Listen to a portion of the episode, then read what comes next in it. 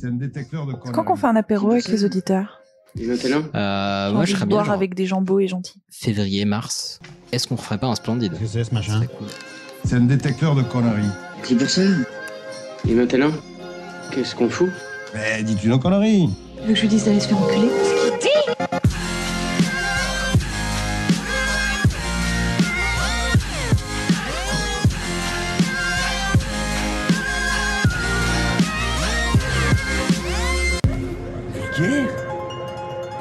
vulgaire. Oui, je trouve ça vulgaire.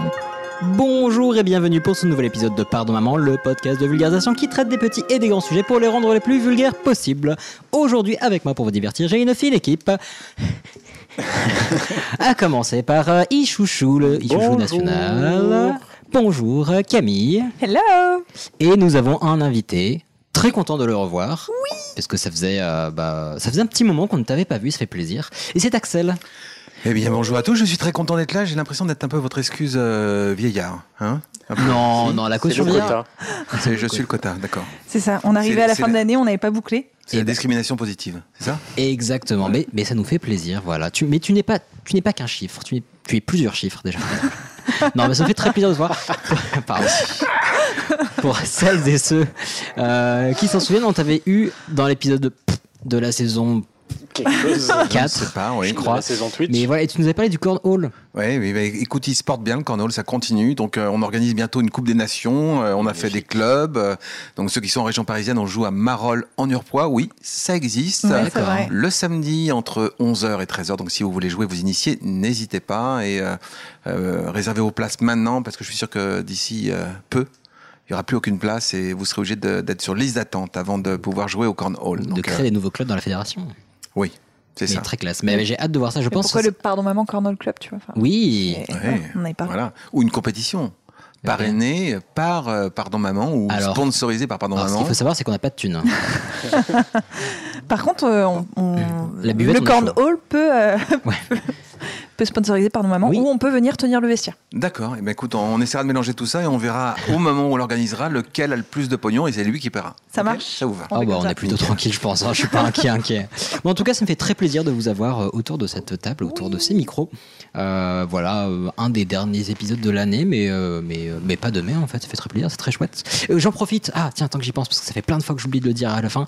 euh, ça nous fait toujours trop plaisir euh, vos messages et euh, Tellement. Et n'oubliez pas de, bah, de nous laisser des petites, euh, de nous laisser des petites, euh, des petits commentaires sur euh, Apple Podcast ou sur euh, la plateforme que vous utilisez. euh, Ça faisait longtemps que tu n'avais pas fait cette annonce. ben oui, c'est pour ça, Ça, je me suis, demande. je me suis dit, tiens, ça fait longtemps. Donc voilà, là, vous qui nous écoutez, même si vous n'utilisez pas un iPhone, vous pouvez aller sur Apple Podcast et nous envoyer un message, certainement plein d'amour. Et plein même si c'est un commentaire méchant, on lit tout, nous. Voilà, et si vous avez euh, un, un RIB, un Western Union. non, mais en tout cas, ça, ça nous fait toujours plaisir. Et puis, euh, parfois, on a un petit peu de retard, on a un peu plus de retard qu'avant sur, euh, sur les messages, mais euh, ça nous fait toujours plaisir, vos commentaires, vos messages. Donc voilà. Pour ne pas oublier, cette fois-ci, je voulais le faire, comme ça, c'est fait. Et vous savez qu'on vous aime et que ça nous fait toujours très plaisir. C'est vrai qu'on vous aime. Merci beaucoup. Alors maintenant, est-ce qu'on ne passerait pas au, au vif du sujet, un peu vif des sujets? Oui. Voilà, de quoi on va parler aujourd'hui Aujourd'hui, on va commencer avec Camille. Oui, tout à fait. Et euh, moi, il y a quelques semaines, euh, un auditeur a dit Ouais, ce serait bien que vous fassiez un. Enfin, il l'a pas dit comme ça. Ouais, ce serait bien que vous fassiez un sujet sur Richelieu. Et, euh, Et voilà. et voilà. Yes. et j'ai dit Ok, Voilà, voilà. donc quand vous vous demandez comment on a l'idée pour les sujets, bah comme ça, exactement. Euh, top, trop bien. Et après, ce sera à Axel. Eh bien moi aujourd'hui je vais vous parler d'un trouble, un trouble euh, qui euh, me pastis. donne euh, la chance, qui donne la chance aux gens qui l'ont d'avoir un point commun entre eux et le poisson rouge. Ah, Oh, quel est ce trouble Mais quelle introduction. Teasing. Alors, je vais vous parler tout à l'heure du TDAH. Alors, c'est un truc, euh, c'est un, ben, c'est un trouble psychiatrique, mais euh, pas d'affolement, tout va bien. Euh, si vous en avez, eh bien, soyez fiers. Et euh, donc, je vous donnerai pas mal de détails tout à l'heure. Ah, Est-ce que tu peux juste donner euh, l'acronyme pour que les gens sachent Alors, TDAH, c'est un trouble dysfonctionnel de l'attention et le H est pour hyperactivité. Alors, on dit TDA sans hyperactivité ou avec hyperactivité. Dans l'hyperactivité, ça peut être une acti- hyperactivité cérébrale ou une hyperactivité physique. Ou les deux, non? en ou les deux, et aussi en évoluant, enfin en grandissant, euh, l'hyperactivité physique se, trans- se transforme généralement aussi, euh, aggrave l'hyperactivité cérébrale, puisqu'on est euh, contenu dans les codes sociaux Mhm. que nous vivons, dans nos métiers, etc., et qu'on peut plus. bon, si vous avez un collègue de travail qui, à 45 ans, se met à passer sous la table en pleine réunion, sauter d'une chaise à l'autre, etc., et crie youpi toutes les deux minutes, vous allez vous dire qu'a priori, le trouble qu'il a, c'est beaucoup plus chose. grave et vous appelez des gens qui vont lui mettre une, euh, une grande chemise blanche avec des manches très très longues et vous n'allez plus le revoir avant très longtemps.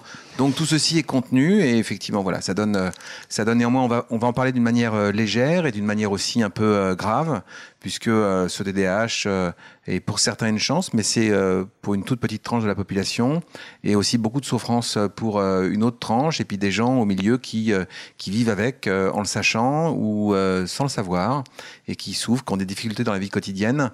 Et voilà, peut-être que si aujourd'hui, avec Pardon Maman, on arrive à relever euh, chez une personne, ces deux personnes qui disent Eh, c'est peut-être moi, c'est peut-être euh, ça qui va m'apporter des réponses, et ben on en sera super content, j'en serai super content, Exactement. bah, et on moi aura aussi. servi à quelque chose. Exactement. Bah, on va transmettre le message. Bah, merci beaucoup, en tout cas. C'est sympa euh, ton hâte. sujet, Axel. Merci. Très, très, très concis, très percutant, on aime beaucoup.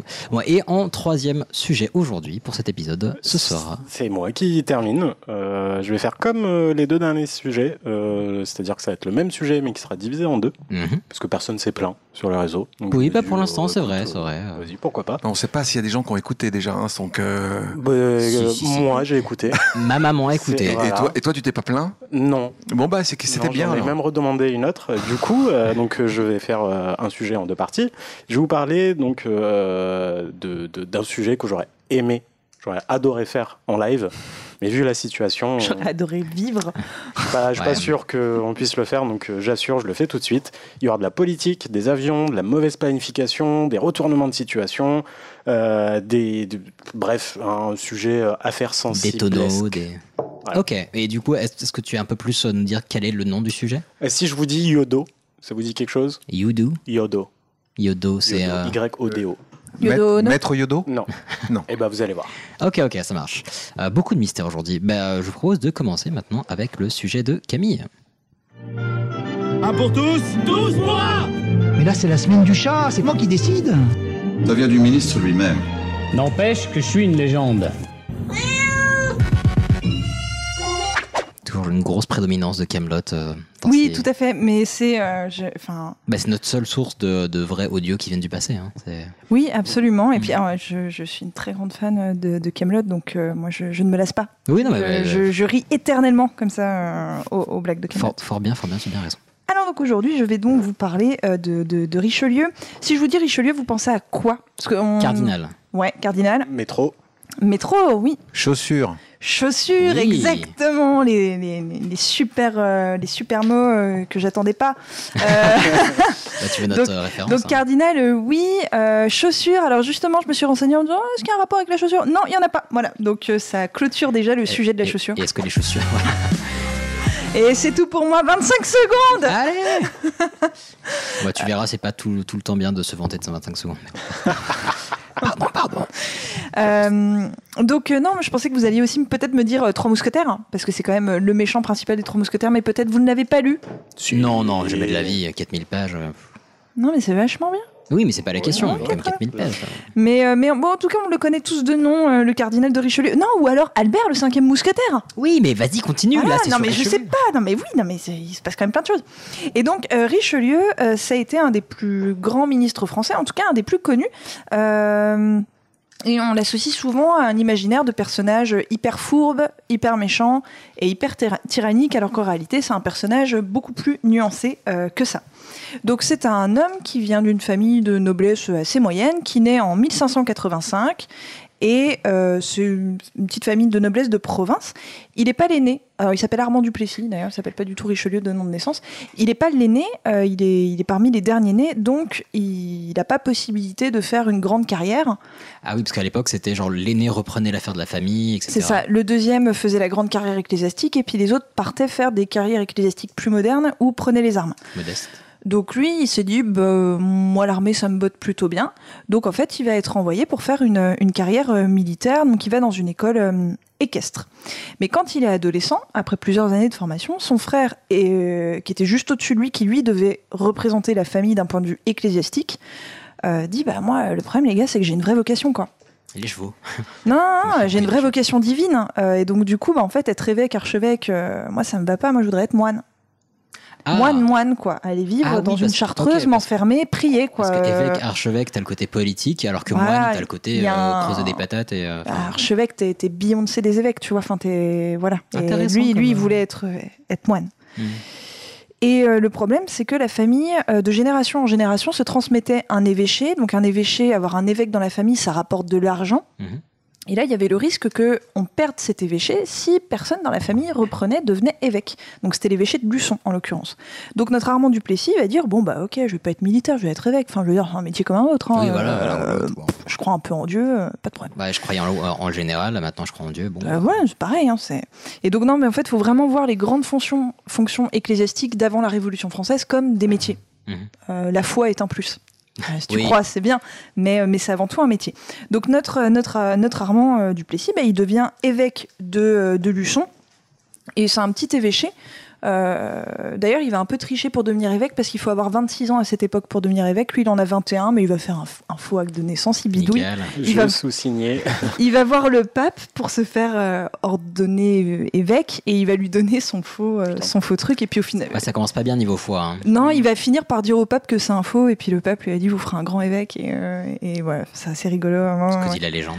Et, euh, et, et donc il, part dans son petit évêché à Luçon. Alors c'est un bon évêque. Hein, il, il a la, il a la foi, il est aimé de ses paroissiens. Mais qu'est-ce qui se fait chier à Luçon Alors moi je vous avoue que je sais même pas situer Luçon sur une carte. hein, donc, euh, Ça me dit quelque chose pourtant. donc il s'ennuie à Luçon, il s'ennuie. Il appelle ça son évêché crotté parce que bah, parce que parce Ah oui, donc il kiffe la région, quoi. Ouais, vraiment. On est sur un bon gros bail de, de, de kiff. Donc, Donc, tu fais une pause de 5 minutes, il y a Hicham qui cherche le son. Non, tu peux continuer. L-U-C-C-D-O-N. Donc, euh, il, il- il a quand même des ambitions, euh, ce petit Armand Duplessis, et il va devenir, euh, il va se rapprocher d'un homme euh, qui est très aimé, qui est assez connu à la cour, qui s'appelle le Père Joseph. Euh, et euh, Jojo, ouais. Ouais, le, Bien fameux père, le fameux père Jojo. Et le père Joseph, il est assez proche de la reine mère. Euh, donc, à cette époque-là, on est au début du règne de Louis XIII. Donc, Louis XIII, le père de Louis XIV, pour vous, un Mhm. petit peu vous resituer. Et Louis XIII, euh, il est encore mineur. Donc, c'est sa mère, la veuve Ah, d'Henri IV, qui exactement euh, règne sur le royaume de France, Marie de Médicis. Et Marie de Médicis, depuis la- l'assassinat de son mari, elle a découvert le pouvoir et elle est sur l'autoroute du kiff. Ah, Elle est sur l'autoroute du kiff. C'est, je veux dire, elle a récupéré les rênes de la France et elle est wouhou et elle veut pas du tout lâcher les rênes à son fils. Et donc elle est toute puissante et on va le présenter à la reine mère. Puis elle, va effectivement le remarquer. Il y a des états généraux, lui est député. Enfin, elle, va le remarquer. Et, euh, et donc assez rapidement, il devient le protégé de la reine mère.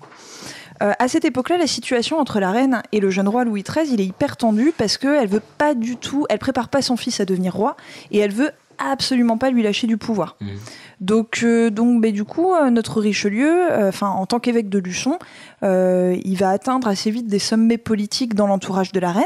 Mais il y a des périodes où le roi va mettre sa mère en disgrâce, va l'éloigner de la cour pour essayer de récupérer un peu de pouvoir, et donc l'évêque de Luçon bah, part en disgrâce avec avec la reine mère. Ouais. Parce qu'il est pote avec la reine et pas avec le, le Louis- XIII. Exactement. Et, euh, et en fait, un jour, il va y avoir bon, bah, des, ministres qui vont, qui vont décéder, qui vont se faire exécuter, etc. Il y a des complots. Et donc, il va y avoir des places à prendre. Euh, Louis XIII se retrouve un petit peu isolé, donc il va rappeler sa mère au pouvoir. Donc, notre évêque de Luçon revient aussi. Et Louis XIII va apprendre un petit peu à le connaître et il va réaliser que, euh, Vachement cool. Bah, C'est un bon gars. qu'il pèse un petit peu ouais, dans le game quand même. Et donc, euh, il va devenir ministre principal de, des ministres de, de Louis XIII, donc c'est l'équivalent vraiment de Premier ministre, en 1624. Et assez rapidement, Louis XIII va lui donner le titre de duc de Richelieu.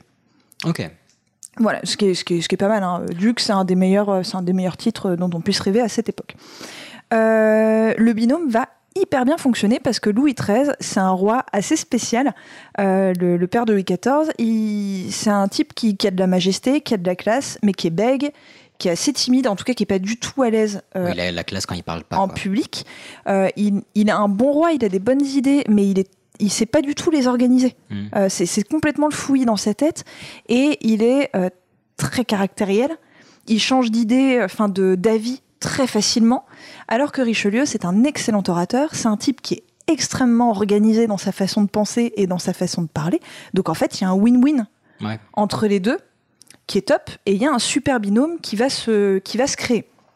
Donc, notre Richelieu, euh, il va assez rapidement dire à Louis XIII, bah écoute, voilà, moi, je, je te présente un petit peu mon programme, quoi, euh, en tant que ministre principal. Le point A, c'est niquer les protestants.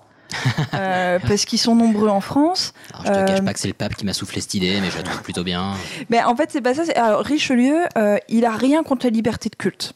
Contrairement à ce qu'on pourrait penser. C'est juste qu'à cette époque-là, les protestants, il y a des, des groupes de protestants qui vont se former, qui vont carrément s'installer dans des cités comme La Rochelle, par exemple, et vont faire des mini-États qui n'obéissent plus au roi. Ok. Donc ben, ça pose problème en fait à, à- Richelieu, euh, qui du coup euh, ben, va, va- va réagir, va riposter de façon assez... euh, Mais en plus, disons c'est vénère, que quoi. Luçon, j'ai vu sur la, la carte de Vichouchou que c'était plutôt côte ouest, donc pas très loin de La Rochelle. C'est juste à côté. Bah voilà, donc peut-être pour Oui, ça qu'il s'est c'est- dit Ah, ça me met en danger, donc vas-y, on va les bouter. Oui, puis, puis il a grandi en plein milieu des guerres de religion aussi, Richelieu. Donc, enfin, c'est quand même une période où souvent tu as un avis assez tranché sur la question, soit d'un côté, soit de l'autre. Il a fait euh, euh, armée plus religion, donc la guerre de religion, c'est un peu son domaine. Quoi. Enfin, Oui, totalement, oui, oui. Et, euh, et donc, du coup, il, voilà, il va jamais faire de loi pour empêcher les protestants de pratiquer euh, leur, leur culte, etc. Ça, c'est Louis XIV hein, qui, qui, Mhm. qui arrivera à ce point-là. Mais euh, par contre, par exemple, La Rochelle, il va faire un siège qui va durer un an. Parce que Richelieu, c'est également un chef de guerre. C'est ouais, il, un- il va pas faire de loi, mais bon, bah. Oui, c'est oui, oui. Par contre, il, ouais. oui, oui, il, voilà, il, il dépote. Mais lui, ce qu'il veut, c'est vraiment casser la toute puissance euh, des protestants. Que les protestants, ils prient ce qu'ils veulent, mais par Mhm. contre, il y a un seul roi qui décide en France, c'est Louis XIII. Donc ça, c'est le projet numéro un. Le deuxième projet, c'est de niquer un peu la famille de Habsbourg. Euh, qui a tout pouvoir en Europe, qui du coup est euh, une famille hyper menaçante. Euh, c'est les Autrichiens.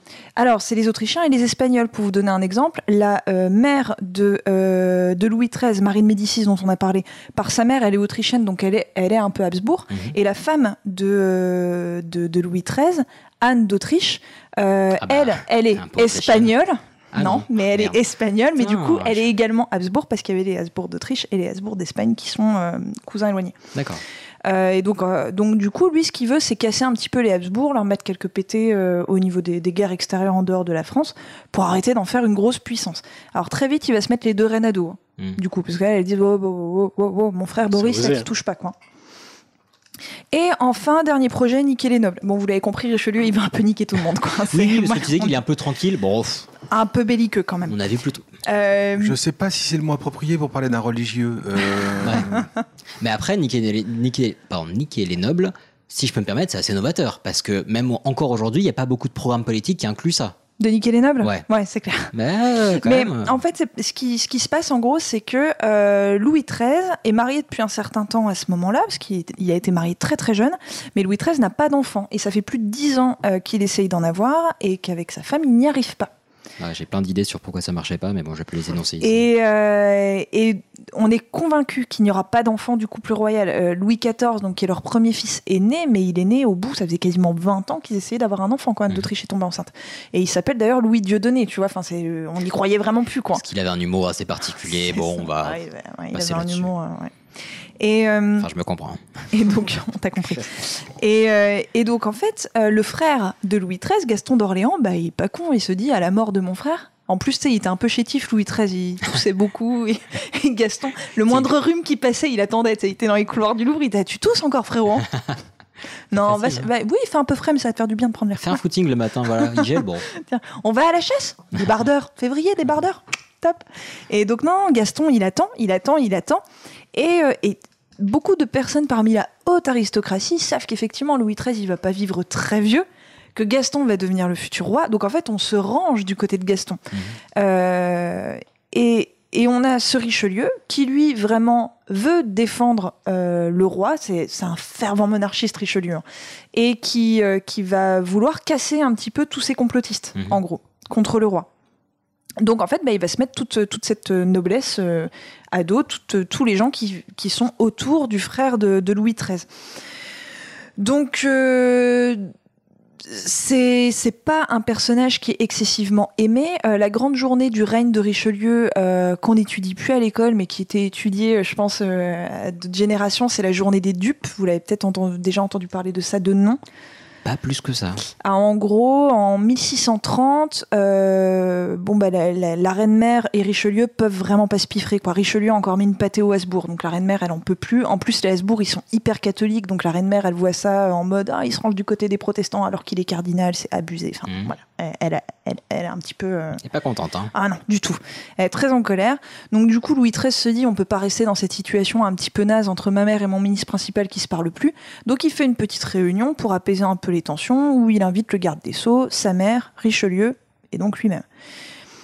Et euh, la reine-mère pète euh, une durite euh, à la fin du, du- du conseil. Elle insulte Richelieu et elle traite toute sa famille. On a des témoignages de ça. Donc elle traite sa tante, sa nièce. Deux fils de dupes. on avait dit pas les mamans, quoi, et tu vois, c'est parti, quoi. Et euh, à tel point que Louis XIII, il dit Oh, oh, oh, oh, attends, tu, tu dérailles, tu sors un petit peu de tes gonds, là. Tout, tout calme. C'est un petit peu chaud. Donc, en fait, il va mettre un petit terme à la, à la réunion.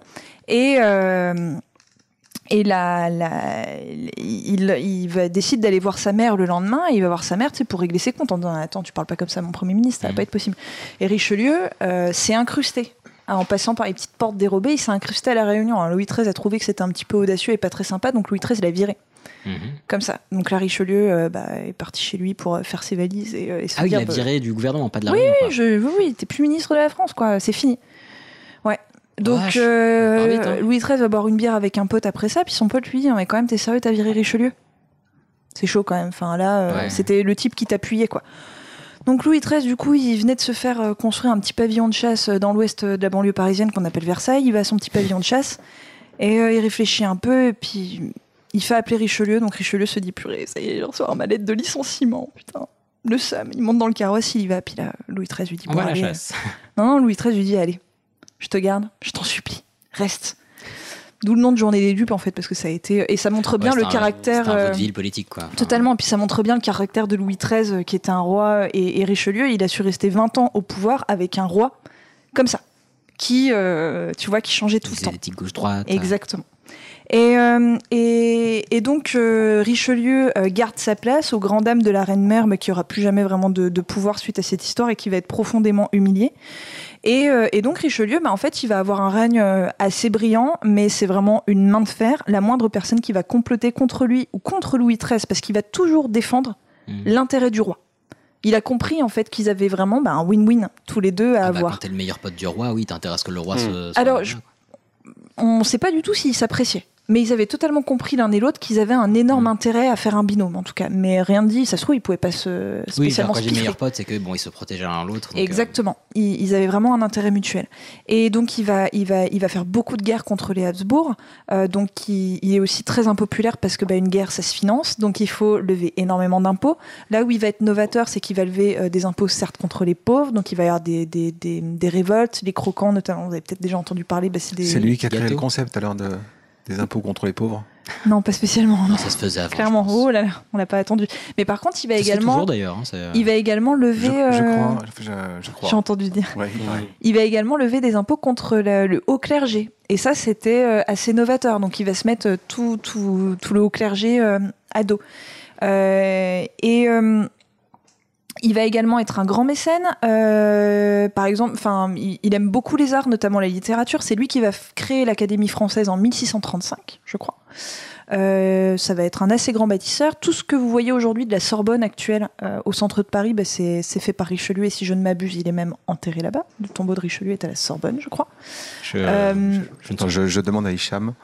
je sors l'iPad. Il va bâtir, si vous connaissez le Palais Royal à Paris, et bien en fait c'était sa résidence. Ça s'appelait à l'époque le Palais Cardinal et il l'a construit juste à côté du Louvre pour sa rester, oui, pour Eh rester bah, tranquille. collé au roi, exactement. Ah bah, il s'est fait plaisir. Euh, et il va bâtir une ville entière, une ville idéale, très géométrique, la ville de Richelieu. Donc si vous regardez les plans, elle est, c'est une ville qui existe encore. Elle est très Je étonnante. crois, je crois. C'est pas à côté de Angoulême Je n'ai aucune idée d'où ça se situe. D'accord. Je- Hicham Hicham Et mais, mais tout est en fait il a fait il s'est basé sur des plans de cités idéales grecques et romaines et donc tout est très C'est rectangulaire, ouais. et très très géométrique et donc il s'est bâti euh, sa, sa ville sa ville parfaite.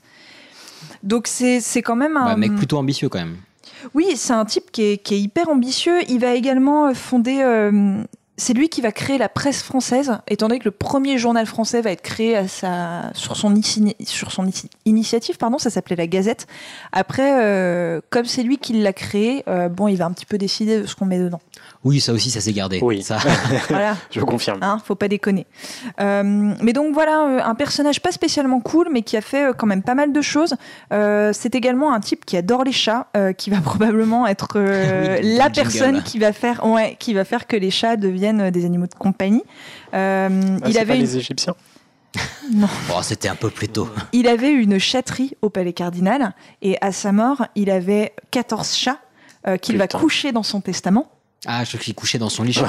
place. Et parce que en fait, l'État français va devoir leur donner un rang et, euh, et, et de la tunasse à sa mort.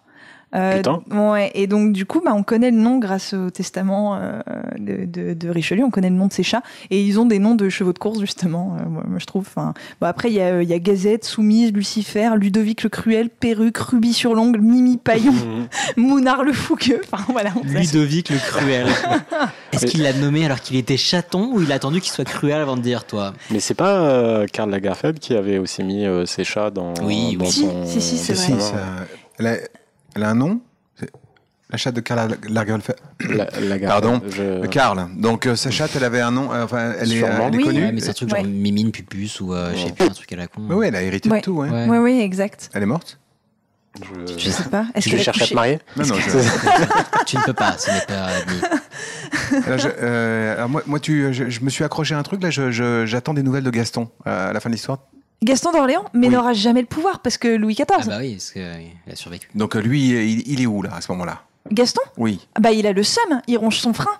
Euh, il est un petit peu dégoûté parce qu'en fait, lui, il va, il, va, il va avoir échec en échec. Et puis, quand le jeune roi Louis XIV va prendre le pouvoir, etc., Gaston, il va être Ah, exilé dans les châteaux de la Loire. C'est terminé. D'échec en échec ou de gaffe en gaffe? Oh, Gaston Mais non, non, il a, il a une fin de vie assez, euh, assez pitoyable, euh, Gaston. Mais c'est toujours terrible d'être le frère cadet du roi, en fait. hein. C'est une vie où tu. T'es- t'es- t'es- Oui, bon, rien bah c'est terrible comme quand t'es riche, Non, mais, mais que t'as il- pas. Y a beaucoup d'exemples de frères cadets du roi où ils sont devenus soit des, des gros complotistes, soit des mecs un peu fous. Mais tu sais, on raconte que c'est pour ça que le frère cadet de Louis XIV, leur mère l'a- l'a vachement efféminé et l'a élevé qu'avec des filles, Ah, pour qu'il pour- soit pas vu comme un danger. mais pour qu'il ne soit pas comme son oncle Gaston. En fait, pour que ce soit pas un type qui complote toujours prêt à dire T'as toussé là, t'as toussé. Je te jure, t'as toussé. Quand tu me dis Gaston, je pense au Gaston de la Belle et la Bête. Mais pareil, moi je Euh, moi, à gaffe. Donc, euh, on n'a pas la même culture. En tout Ah, cas, euh, le truc assez incroyable, c'est que Camille, elle nous raconte ça d'une manière totalement passionnée. Avec, euh, euh, au niveau des notes, euh, elle a trois lignes. Mm. Ouais, et euh, elle nous des trucs. c'est- totalement euh, hallucinant. Ouais, Euh, et moi, je prépare mon sujet et j'ai a priori envoyé tout le tapis, toute la Ouais. table, avec des, des trucs partout. Il y a au moins 15 feuilles par terre. Voilà. Ah oui, j'avais pas vu la vache. Et Hicham, il a son iPad euh, 128 C'est vrai. gigaoctets euh, pour pouvoir. euh, Je pensais que j'avais une deuxième. Euh. Je pensais que j'avais une deuxième PS5, mais non, en fait, c'est euh, c'est c'est le c'est les de notes de. Alors, du coup, pour conclure, euh, Richelieu euh, va, va- va finir par, euh, par mourir quand même hein, euh, en Oui, 1642. ça, Ce n'est pas un spoil. Euh, alors à cette époque-là, il s'est rapproché d'un- jeune cardinal euh, qui s'appelle Jules Mazarin. Euh, ils deviennent assez, assez proches parce que Jules Mazarin lui ressemble pas mal de caractère. Et, euh, et donc euh, le cardinal de Richelieu va, va, va- va le coucher dans son testament euh, en disant ce serait bien qu'il reprenne le pouvoir. Et effectivement, euh, Mazarin va, euh, va être choisi directement juste après la mort de Richelieu par Louis XIII comme ministre principal. Ah, mais c'est du copinage, ça encore. Et Louis XIII meurt très très peu de temps plus tard. Je saurais plus vous dire combien de temps, mais je crois que ça se joue en mois. Euh, En même temps, il tousse un peu. Donc, euh. Euh, ouais.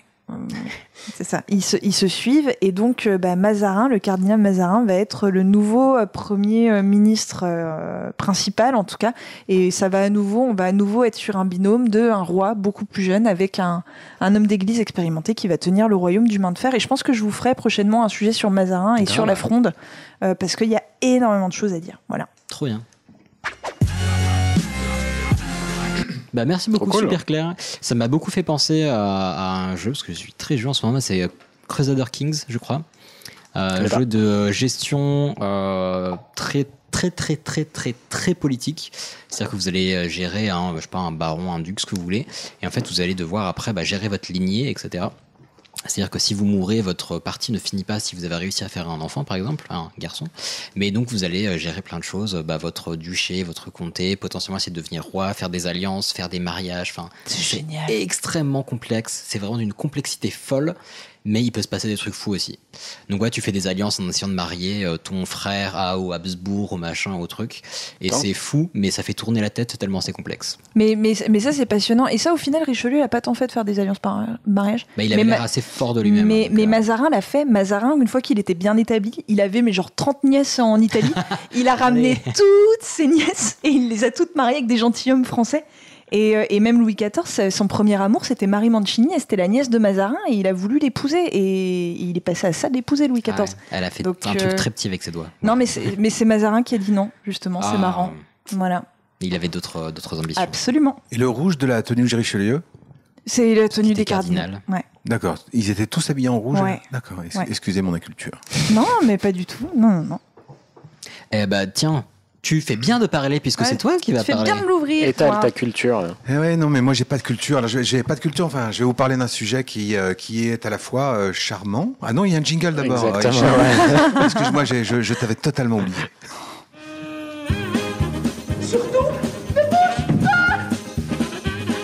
Je vais. Je vais réfléchir un peu encore. Mais il va la fermer sa gueule Quand vous êtes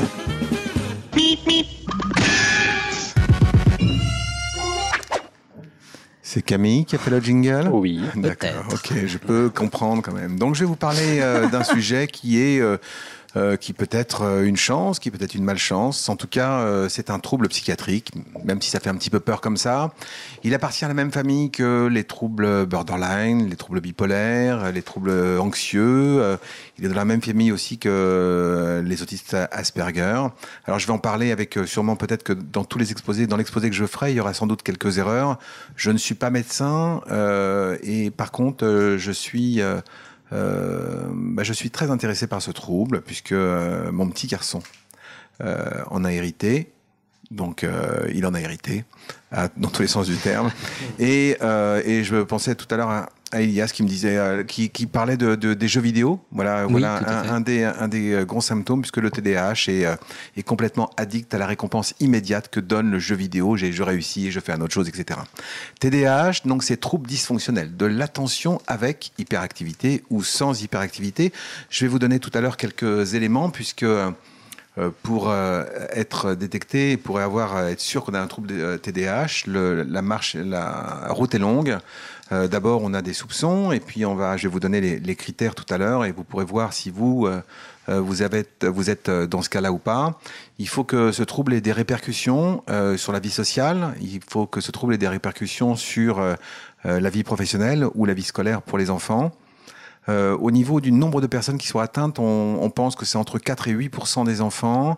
Et euh, je vous expliquerai aussi En pourquoi. France ou mondialement? Mondialement, mondialement.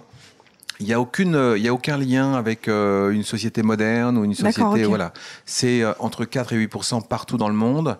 La différence qu'il peut y avoir entre certains pays et entre euh, certains pays dits développés et d'autres non développés, c'est que l'attention portée à ce trouble, elle, est, elle n'existe pas dans certains pays. Je pense que si vous allez en Birmanie, a priori, le taux Oui. de TDAH, d'ailleurs le taux d'autres maladies euh, Oui, c'est la fin. euh, pour- psychiques, Pour, avoir est à des zéro. c'est qu'il faut détecter. En fait, il y a une capacité de Voilà, détection. absolument. Et puis après, il y a une projection en expliquant, en se disant, voilà, peut-être que, peut-être que euh, ça arrive jusqu'ici. Mais puis au-delà de ça, je pense que même en France, t'as beaucoup de gens qui pensent que TDAH, c'est pas une maladie. Oui, c'est la nouvelle mode pour dire à ton enfant, alors qu'en fait, il est mal éduqué. Mmh. Euh, Ouais, enfin, moi, j'ai entendu plein de gens toujours Voilà. dire ça. C'est le nouveau. Le. TDAH, c'est pas une excuse. C'est pas une excuse. C'est on, on peut le, on peut le comparer si on le fait en soft. On peut comparer à, à une langue euh, étrangère, peu parlée. Et, euh, et ben une vraie difficulté d'expression d'expression euh, de la personne qui euh, si personne la comprend c'est difficile de transmettre les choses. Si euh, quand on vous parle vous ne comprenez pas c'est difficile aussi de vivre. Et ça met des gens avec les différents euh, symptômes les différents handicaps qu'ils possèdent sur ça. euh, dans, dans une cage et puis euh, c'est là où se déclenche la souffrance. Ouais. Si, euh, si vous faites faire des choses, euh, si vous demandez à un poisson rouge de grimper à un arbre, effectivement, il y a de grandes chances qu'il soit dans, dans la souffrance et euh, c'était pas ça le point commun avec le, le poisson Oui. rouge, j'y reviendrai tout à l'heure. Alors vous avez euh, en France, a priori, enfin en France, dans le monde, on peut, on, on estime qu'il y a 5 garçons pour une fille TDAH. Mais quand on se penche un peu sur les études qui sont faites, eh ben, on, on estime que euh, ça doit être euh, 50-50. Mais la seule chose, c'est que l'expression du TDAH chez les garçons, elle est euh, plus bougeante, elle est plus dérangeante par rapport aux autres, alors que euh, une fille va être plus discrète, plus euh, enfermée entre guillemets. euh, Il y a un en- potentiel poids social sur l'expression. Voilà, plus discrète, rêveuse, etc. Donc, euh, on estime que sans doute, euh, eh bien, les, euh, il y a, il y a autant de filles que de garçons. Pour euh, un TDAH, c'est euh, un trouble qui dure toute la vie. Donc il y a obligatoirement une persistance, même si elle est plus visible à certaines périodes, en fonction de, ce que vit la personne. Euh, mais c'est quelque chose qui existe toute la vie. Et c'est seulement les contraintes de la vie qui font disparaître les symptômes du TDAH dans, le temps. Il faut donc, je vous l'ai dit qu'il fallait, un, impact, il fallait un impact dans la vie sociale dans la vie professionnelle, et c'est surtout parfois un handicap. Mhm. Alors quand je suis euh, quand je suis devant quelqu'un qui euh, qui comprend pas trop et qui euh, n'essaye pas de comprendre ce que peuvent vivre ces gens-là, les gens qui sont atteints de ça, ce qui n'est pas totalement grave et ce qui peut être aussi une chance, et c'est comme ça que moi je l'ai pris. Euh, et quand je dis voilà, je perds mes clés, et qu'il me dit ah oui moi aussi je perds mes clés, alors je lui dis mais euh, si je t'avais dit qu'à la suite de mon cancer et de ma chimiothérapie j'avais mal au cœur, tu m'aurais dit moi aussi j'ai mal au cœur? Et euh, voilà, il faut. voilà, euh, oui, peut-être, mais donc il, il faut, euh, il faut absolument bien écouter ces gens-là parce qu'ils vivent parfois dans une profonde solitude et un, un vrai enfermement dû à, à un certain nombre d'handicaps. Donc on a parlé des troubles de la personnalité borderline, des troubles bipolaires, anxieux, etc. Et c'est euh, et c'est un peu euh, de la même famille. Euh, ça peut déclencher beaucoup de choses, notamment il y a plus de risques de suicide, plus de risques d'addiction à l'alcool, euh, à la drogue, euh, puisque le TDAH est, est vraiment à une addiction totale à la récompense immédiate. Euh, il a beaucoup de mal, les enfants euh, TDAH, quand vous leur dites, euh, euh, je sais pas, travaille bien, tu vas avoir un beau métier, c'est impossible pour eux de se projeter, Oui. même à un mois, deux mois, trois C'est trop mois. éloigné, euh. C'est pas possible. Je veux dire, déjà dans la journée, c'est difficile, donc euh, euh, voilà, Parce que tu il aussi, faut. euh, circuit de récompense court égal, enfin tout ce qui est lié à, euh, enfin aux substances psychoactives, aux jeux, etc. C'est parce que justement il y a un circuit de récompense qui est court et euh, c'est pour ça qu'il y a beaucoup de personnes qui sont addictes aux jeux. C'est pas parce qu'ils aiment bien euh, mettre un billet sur euh, Canasson du désert, c'est parce que il y a un engouement qui va être très très rapide, très direct. Je sens qu'on va beaucoup parler de canasson du désert. Enfin. Pardon, je sais pas pourquoi ça C'est reste. une soirée cheval, quoi. Alors il y a donc on a dit entre 4 et 8 et 4, entre 4 et 8 d'enfants et euh, environ euh, euh, environ la moitié euh, d'adultes. Alors il y a neuf critères qui euh, définissent les troubles de l'attention. Il y a neuf critères qui, décrivent les troubles de l'hyperactivité. Et voilà. Et pour pouvoir avoir une suspicion de TDAH, il faut bien sûr le handicap, la persistance, l'impact sur la vie sociale ou la vie sociale ou professionnelle ou scolaire, et avoir combien d'après vous sur les neuf Vous savez Euh, pas Cinq 8 Eh bien, très bien Camille, c'est 5 pour les adultes et 6 pour les enfants. Alors, je- je- on va commencer par les, les- les troubles qui sont, euh, qui sont liés à, à l'attention. Alors, d'abord, la, première chose, c'est une difficulté à prêter attention à des détails, à des euh, consignes. Euh, notamment, la spécialité des TDAH, c'est de euh, se jeter sur une armoire Ikea, de tout monter en regardant de loin le mode d'emploi et de rester interrogatif avec les trois vis qui restent à la Mm. fin du montage de l'armoire. Bien les trois vis et quatre planches. euh. Voilà. Et alors donc euh, c'est euh, c'est euh, c'est pour chacune de ces de, de, de ces- de ces symptômes, pour chacun de ces symptômes, en fait, euh, le, le cerveau, euh, s'il ne sait pas, adopte ce qu'on appelle des stratégies de coping qui vont euh, permettre de faire face à tous ces handicaps. Alors il le fait euh, d'une manière inconsciente, et puis euh, bah, la personne qui euh, prend conscience ou les parents qui prennent conscience de, de ce trouble chez un, chez un enfant, et ben là ils vont adopter un certain nombre de méthodes que je vous donnerai à la, à la fin, puisqu'il y a, il y a en gros trois, euh, trois méthodes principales sur lesquelles il faut travailler pour pouvoir aider les, les gens qui ont ça. Alors si je peux me permettre une toute petite traduction stratégie de coping, c'est de, de, de La stratégie coping, oui. C'est de, de la résilience, du vivre avec, on va dire. Comment du faire face. Ouais, voilà. Voilà, faire face. Euh, difficulté à soutenir son attention sur des tâches et activités, alors des activités qui n'ont pas beaucoup d'intérêt. Alors chez les adultes, ça va être euh, les impôts, ça va être euh, euh, ça va être même jouer avec des enfants s'il n'y a pas euh, voilà passer du temps à jouer a avec pas son ton enfant préféré. Même pas s'il n'y a pas ton enfant préféré, mais euh, le, le, les TDAH, euh, s'il joue, il veut gagner. D'abord, ça Mm. c'est la première chose, parce que ça lui provoque des émotions. Ou alors, euh, il veut perdre parce que ça va faire exploser son enfant de joie, il va pleurer de joie, etc. En tout cas, il faut qu'il se passe quelque chose. Une partie de, de, de Uno qui dure des heures, euh, a priori, c'est pas, c'est, c'est, ça, Mm. ça, ça lui convient pas. Ça, c'est, c'est pas possible. Par contre, il va pouvoir être euh, totalement en extrême, à li- en hyper-focalisation sur des choses qui euh, vont le passionner. Et là, vous pouvez plus, euh, euh, vous pouvez plus le détacher de quelque chose qui va le passionner. Il va, il va plus sortir euh, de, de ce truc-là. Et c'est là où on voit les ordinateurs et les écrans. Effectivement, ça, là, on est en hyper-focalisation et euh, c'est euh, euh, c'est parce que ça le, ça le rassure et ça lui plaît et c'est une récompense. Troisième critère, euh, il semble euh, ne pas écouter quand on lui parle. Et, euh, et On sent visé, c'est très désagréable. voilà. Et, euh, et souvent, je pense que si, euh, pour poser la question, c'est il faut s'attarder vers les proches, et, euh, les gens qui travaillent avec lui ou sa famille, et dire est-ce que, est-ce que euh, il vous écoute quand vous parlez? Parce que généralement, là aussi, si c'est passionnant, euh, il écoute. Et euh, mais ça dure pas longtemps. Et parfois, euh, euh, voilà, parfois ça dérape et euh, c'est mal vécu par euh, les, euh, les personnes autour. La quatrième chose, ne pas se conformer aux consignes. C'est-à-dire, il y a des consignes et il y a toujours des solutions qui peuvent euh, contourner les consignes ou qui peuvent faire que la personne est imaginative et va vous proposer autre chose que les consignes qui lui sont exposées. Donc, on ne se conforme pas aux consignes. C'est pensé à quand j'ai essayé de faire de la bière.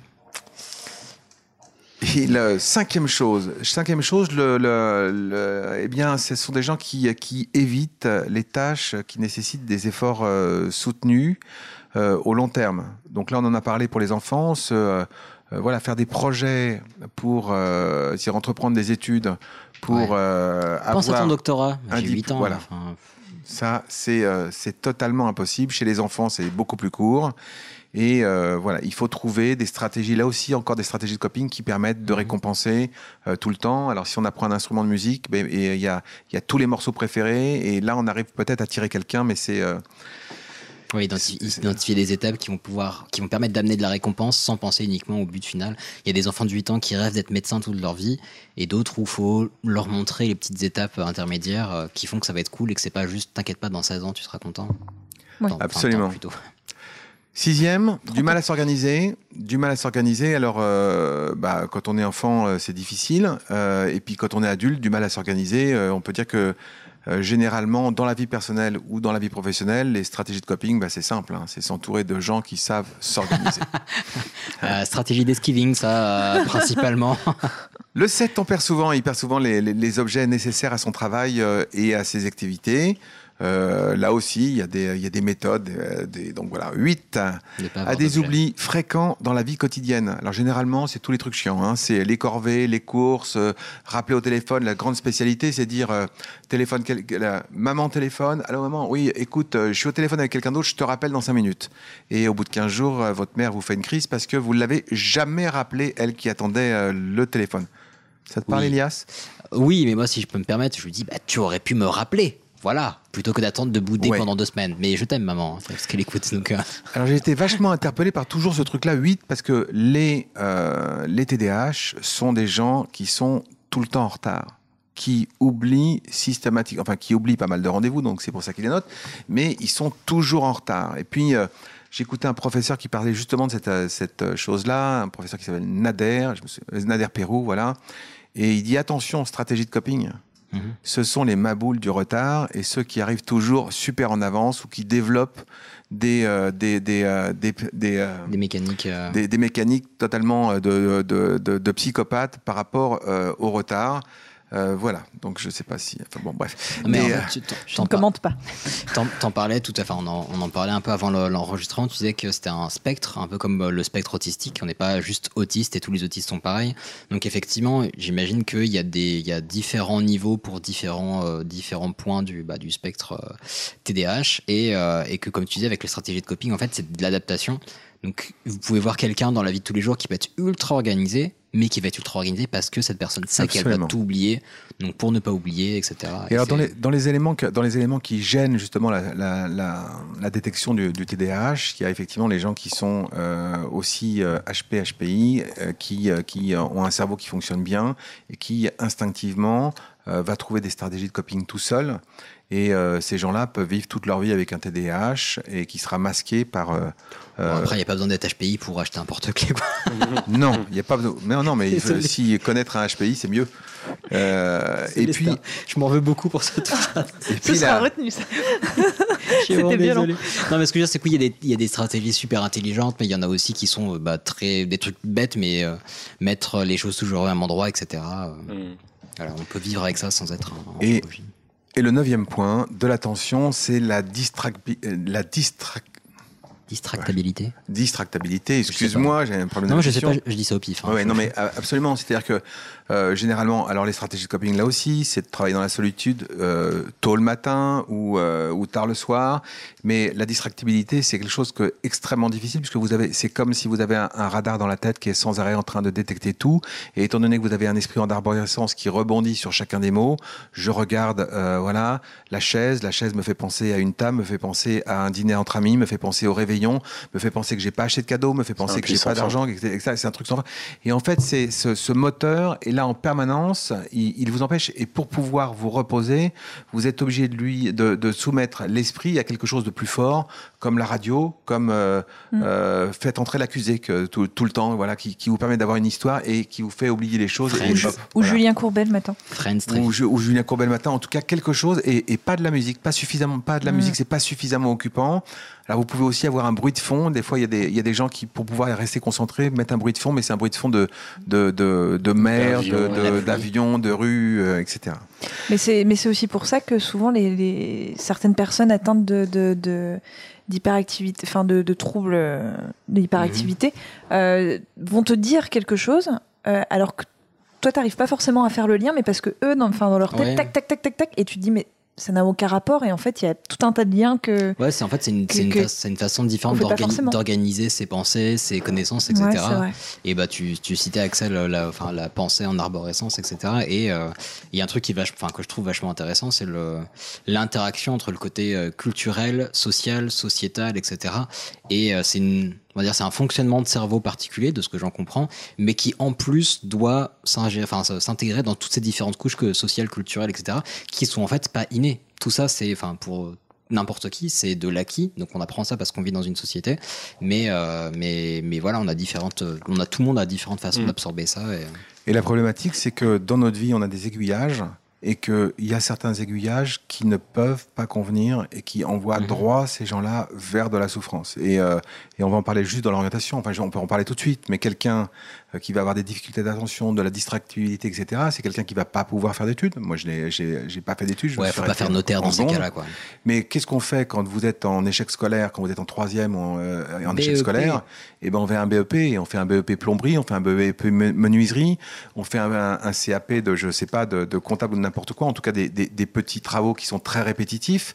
Enfin, en gros, on envoie les gens vers des choses qui, de toute façon, ne peuvent pas, ils ne peuvent pas les réaliser. Ouais. Donc, ils seront de toute façon mauvais. Euh, dans, dans ces choses-là, ils vont quitter malheureux. leur emploi et, et malheureux, Ah. et ils vont quitter leur emploi euh, une fois, deux fois, trois fois, etc. Et, c'est un puits sans fin parce que de toute façon, après pour eux, il y a, y a- il y a- la sortie est difficile et, euh, et c'est là où on retrouve des gens qui entament des, des dépressions, l'alcool, machin, etc. Enfin, ça, ça peut devenir dramatique. Et moi qui fréquente les, des, euh, des groupes euh, de parole par, visio, etc., qui, sont des gens qui échangent, j'ai été, euh, sidéré et assez seul de voir. Enfin, je, ne- voyais que des gens qui avaient une souffrance absolument incroyable et que euh, même d'ailleurs l'animateur du, groupe qui, plusieurs fois où j'ai été, même lui formulait les questions d'une manière assez négative, donc avec une vision assez négative. Par exemple, il demandait à quelqu'un, il lui disait mais explique aux autres combien de fois tu es tombé, combien de fois tu es tombé euh, etc. Et, et moi, je, je me suis permis d'intervenir, mais je, lui dis, mais tu peux pas poser cette question-là. Tu, tu dis combien de fois Est-ce que tu peux mettre le couteau dans la plaie Voilà. un petit peu et remuer Je lui ai dit combien de fois tu t'es relevé? Explique aux autres combien de fois tu t'es relevé. Et il y avait un chef de projet dans l'informatique, je sais que tu bosses dans l'informatique, qui était, euh, ce qu'on parlera, il y, a, il y a beaucoup de qualités, de, de- de- de points positifs. Et euh, il, il avait un truc dramatique. Et je lui pose juste une question. Je lui fais, mais attends, euh, dans la boîte, quand il y a vraiment des problèmes, à qui on fait appel? Il, il finit par me dire à moi. Je fais, ok. Et dans la boîte, quand c'est vraiment le bordel, quand il y a une urgence, quand ils sont tous sous l'eau, qu'ils sont tous en train de pleurer leur mère, à qui on fait appel? Et l'autre, il dit. dire que t'as fait un putsch dans le groupe de parole. Et, et l'autre, il dit à moi aussi. Je fais putain, mais alors? Mais Alors, c'est la- qui champion? fête. Voilà. C'est la fête. Et, et finalement, oui. Alors derrière sa femme, par contre. Euh, elle vit pas les choses de la même façon. Ah bah elle, oui. elle, elle en a rien à foutre qu'au boulot, ce soit le premier, Mm. et que, mais la seule chose, c'est que derrière, elle récupère ses clés. Elle, ça fait trois fois qu'elle achète les lunettes, etc., etc. Mm. Euh, il descend jamais les poubelles, il oublie Oui, bah, un même s'il a une bonne volonté, etc. L'hyperactivité, parce que le temps, le temps tourne, donc il, euh, et Elias il commence à me faire les gros yeux. Non, c'est Hicham. C'est fou. Et, euh, J'ai rien dit. Alors là, on va passer, là, on va passer aux troubles d'hyperactivité. Alors la, la première des choses, c'est euh, remue euh, les mains ou les pieds. Ça, on le fait euh, tous. Après, euh, quand c'est euh, chronique, parce que tous ces défauts-là, en fait, on les a pratiquement tous. Enfin, vous les avez tous. La seule chose, c'est que quand ils se répètent Ouais. jusqu'à devenir pathologiques, jusqu'à provoquer des gènes dans la vie C'est là quotidienne, qu'il faut peut-être se c'est poser là des où il y a un questions, problème. Mm. Mais euh, n'envoyez pas des messages en disant j'ai les mains qui bougent et je suis TDAH. Il y a peu de chances que euh, ce soit. Peut-être euh, simplement Oui, vous fait. avez un eczéma sur la main et qui vous gêne beaucoup et vous secouez la main tout le temps, mais ça n'a rien à voir. Et puis par empathie, c'est comme le. Enfin, faut, faut pas tomber dans le piège de regarder une, une série télé médicale et de dire Ah, mais j'ai les mêmes choses que ce patient. Ouais, voilà, peut-être que j'ai un cancer de l'épaule. Non, peut-être pas. Détends-toi.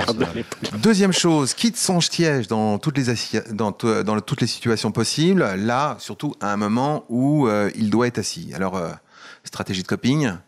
Où j'ai pas, j'ai un coup de téléphone, je sors de la salle, etc. On est en réunion et puis là, on invente plein de choses et puis généralement, euh, on est assez crédible. Cours ou grimpe partout. Bon, bah ça, c'est généralement euh, c'est les enfants. Mais la seule chose, c'est que c'est chez les adultes aussi. Mais euh, la seule chose, c'est que l'adulte, il peut pas faire ça, euh, ni euh, ni dans la ni dans la vie sociale, ni dans le boulot. Si tu Donc, cites euh, l'escalade, je me barre. Donc en fait, il se retrouve avec une sensation interne extrêmement désagréable Mm. et un bouillonnement euh, intérieur qui est, qui est extrêmement dur euh, et à maîtriser et à vivre. Là, vous êtes en dehors de la réunion. D'abord parce que vous n'avez pas l'attention nécessaire pour durer plus d'une demi-heure ou de trois quarts d'heure. Et à partir de ce moment-là, eh bien, vous commencez à bouillonner et c'est, une gêne. Quoi. C'est comme si euh, vous aviez euh, une nausée, que vous étiez obligé de, de, de rester à votre entretien euh, alors que le mec vous pose des questions, c'est le boulot de votre vie, mais vous, vous avez des nausées, des nausées. Bah, c'est, un peu pareil, Mais- c'est une vraie gêne. Mais même si l'adulte peut entre guillemets moins le faire, euh, ça, se remarque. Euh, moi, du coup, j'ai bossé avec quelqu'un qui était hyper hyper actif, avec qui j'ai fait des montages euh, à l'orangerie, etc. Et qui, enfin, qui tenait pas du tout en place. Ça se ressent. C'est euh, à se mettre presque parfois un petit peu en danger, tu vois, physiquement. Et je trouve que ça se ressent quand même. Alors dans les dans les TDAH, il faut étant donné qu'il faut tout le temps des choses, tout le temps de l'émotion, euh, tout le temps de, la récompense, tout le temps de l'adrénaline. Effectivement, ça va toujours vite. Effectivement, c'est des risques souvent inconscients. Euh, et euh, oui, c'est euh, ça se ressent. Mais je veux dire, quand vous êtes avec des gens comme ça dans l'environnement euh, ou quand on les rencontrait, il y y a quelque chose de spécial. C'est-à-dire que euh, on sent quelque chose, surtout chez les enfants. Chez les enfants, moi je sais que mon petit garçon, je sais pas, je sais pas si, je pense pas qu'elle qu'elle écoutera, mais une ex un jour a dit d'une manière très gentille, ton fils il est pas attachant.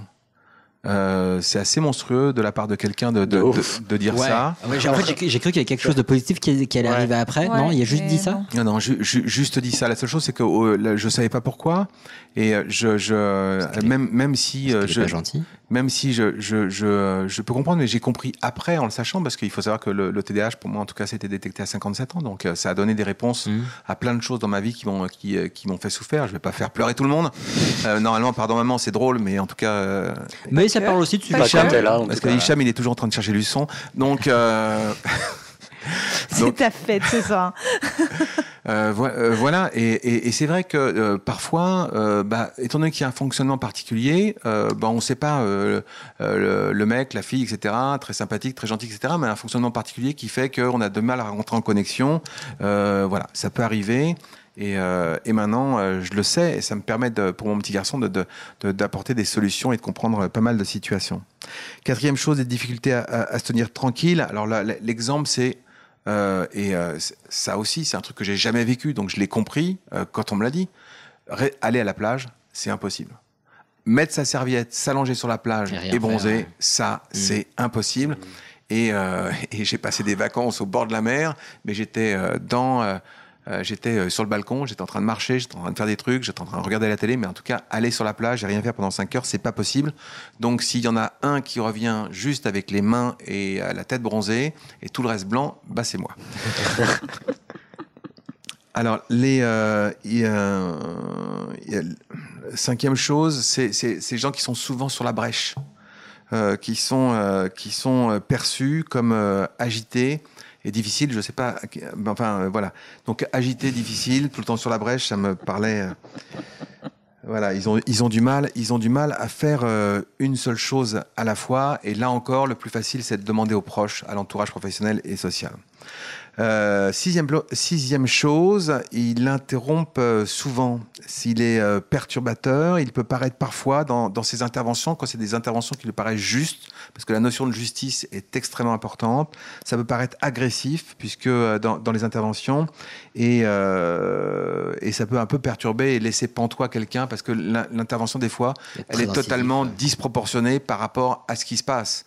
Euh, ok, j'ai juste dit à ton ami qu'elle avait mangé un bout de ma tablette de chocolat. Donc, euh, surtout, s'il te plaît, stop, ce n'est pas grave. Voilà. Et fais euh, couper les mains quand même. Enfin, voilà.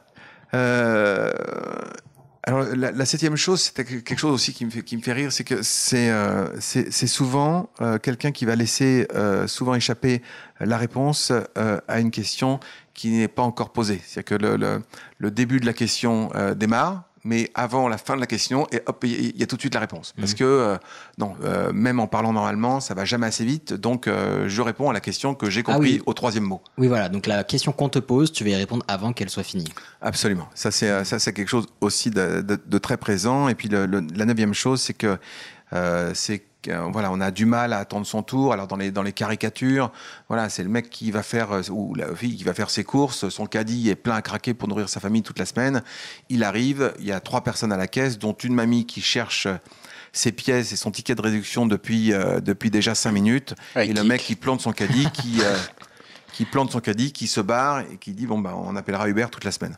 Donc euh, donc donc voilà donc voilà donc je sais que j'ai plus beaucoup de temps, mais je vais aller très très vite parce que je voudrais quand Parce même peut passer, à- voilà, c'est partir sur la conclusion sans vouloir te, te ouais presser. juste euh, juste euh, allez Bon, très rapidement, vous l'avez compris, déficit d'attention, impulsivité, hyperactivité, hypoactivité aussi, puisque c'est généralement on-off. Mhm. hein, c'est aussi des gens qui sont dans le canapé à rien foutre, mais euh, à moitié. euh, Par, par phase ou. Enfin, c'est-à-dire, est-ce que ça peut être une alternance des deux? Ah, c'est une alternance, c'est Oui, une ça, alternance c'est des une deux. alternance C'est-à-dire des que deux. c'est- soit une hyperactivité, voilà, soit une hyperactivité, soit parfois une hypoactivité. Oui, pas les deux en même temps. Tu restes pas dans Non, non, mais je veux dire, est-ce que du coup, c'est des personnes Oui, qui ont. ten- Tu vois ce que je veux dire euh, que Qui ont tendance pense à parce être. que euh, potentiellement, t'as des, la phase hyperactive va être épuisante, ce qui va emmener dans une phase d'hypoactivité. et, euh, Enfin, j'imagine, j'en sais. Oui. Donc, euh, bon, problème d'organisation, etc. Enfin, il y, y y a une liste de choses. Tapez euh, les 20 choses négatives du TDA, les 20 choses négatives du TDAH, vous aurez une liste. Mais moi, je voudrais parler juste des choses euh, positives. Positive. Ah, Donc, les TDAH, parce que, en fait, moi, il y a que ça que je, que, que je lis. je- euh, voilà, les négatifs, je les connais et euh, je les vis. euh, donc, euh, voilà. Et euh, donc, la créativité, les TDAH sont des gens qui sont créatifs et qui font des choses. Et euh, l'intuitivité, euh, ils sont très intuitifs, ils sont curieux, rêveurs, imaginatifs, ouverture d'esprit. Ils sont spontanés, empathiques, enthousiastes, euh, hyper, euh, hyperactifs, donc dynamiques, extravertis, énergiques, audacieux, capacité à foncer. Ils ont une capacité aussi d'hyperfocalisation quand les sujets les passionnent et les intéressent. Ils sont, alors, euh, ils sont, euh, euh, ça va peut-être faire rire quelqu'un, ça. Ils sont performants quand arrive la date butoir. Ils sont à l'aise dans le chaos. C'est-à-dire que plus c'est le bordel, dans le chaos. plus c'est le bordel, plus on fait appel à eux, à eux et ils sont euh, voilà, ils sont à l'aise face à un groupe, ils sont loyaux, ils ont le sens de la justice. euh, alors je sais pas pourquoi, parce que ça, je, je- modeste, je sais pas pourquoi. Euh, indépendant, sensible aux autres, altruiste, tolérant, passionné. Je pense que le côté modeste, ça veut potentiellement rejoindre un côté un peu terre à terre de, euh, enfin pas de terre à terre, mais très factuel. De, euh, tu vois les choses telles que tu les as effectuées, mais parce que tu fais un lien très direct et, euh, et euh, enfin, je sais pas, j'imagine. Mhm. Peut-être. Adaptable, flexible, faculté d'improviser, capacité d'innover, visionnaire, besoin de défis. Euh, défis, euh, désir artistique, loisir créatif. Et puis, euh, moi, je sais que euh, toute ma vie, on m'a, on m'a, on m'a répété une phrase que je détestais, euh, dont j'ai horreur. Les gens qui écoutent ce podcast, non, non, c'était, euh, c'était tu rebondis toujours. Et en fait, parfois, j'avais besoin d'aide, j'avais besoin qu'on, me tende la main, etc. Et j'entendais toujours cette phrase, tu rebondis toujours. Et quand j'ai découvert, je vous le rappelle, à 57 ans, que j'avais ce TDDH et que j'étais bonne cote. Hein, euh, et que euh, bah, quand je lis ma- la liste et que je tombe sur euh, capacité à rebondir, et ben euh, Fous de moi là. hein. voilà. Et donc une vie, une vie variée et non conventionnelle. Maintenant, je vais vous parler juste pour finir des solutions parce que le, le TDAH, il faut euh, l'exploiter. C'est une particularité. Hein, je veux dire, c'est comme un langage. Alors oui, si je parle que russe et que je suis dans un pays où on veut pas m'apprendre, on veut pas me comprendre et on veut pas m'écouter, c'est difficile, c'est une souffrance. Mais si je le sais, je peux côtoyer des Russes, je peux aller en Russie, etc., etc. Donc sur tout ça, il faut essayer de trouver la vie qui va avec vous. Moi, j'ai eu la chance à 15 ans, euh, après des études scolaires bien sûr ratées, redoubler deux fois, une fois la cinquième, une fois la quatrième, j'ai découvert le cheval. C'est ça qui m'a porté. J'ai pu faire le show au milieu de ma carrière, etc. Et j'ai eu la chance de rencontrer les personnes, de monter dans les trains, etc. Et puis d'avancer et de faire toujours des métiers qui m'ont nourri euh, en adrénaline, mais ce n'est pas le cas de tout le monde. Donc il y a trois pistes, on peut dire. Il y a une première piste qui est une piste euh, médicamenteuse. N'ayez pas peur de ça. Euh, les médicaments, ça aide. Euh, tous les médicaments qui concernent euh, le TDAH ne provoquent pas d'addiction. Ce sont des, des- médicaments qui agissent soit sur des courtes durées, en, quelques heures, soit sur des durées moyennes, un peu plus d'heures, ou soit sur une journée complète. Mais vous n'éprouvez pas de manque à part la capacité que vous avez pendant que vous faites ça de faire focus sur les choses. Et c'est pour ça que chez les étudiants, on rencontre beaucoup parfois de gens TDAH euh, qui ne se savent pas euh, TDAH parfois, qui prennent de la ritaline pour rester euh, confrontés. Dans Ensuite, cas, on vous encourage à euh, contacter un médecin et à, à parler à un médecin pour ça.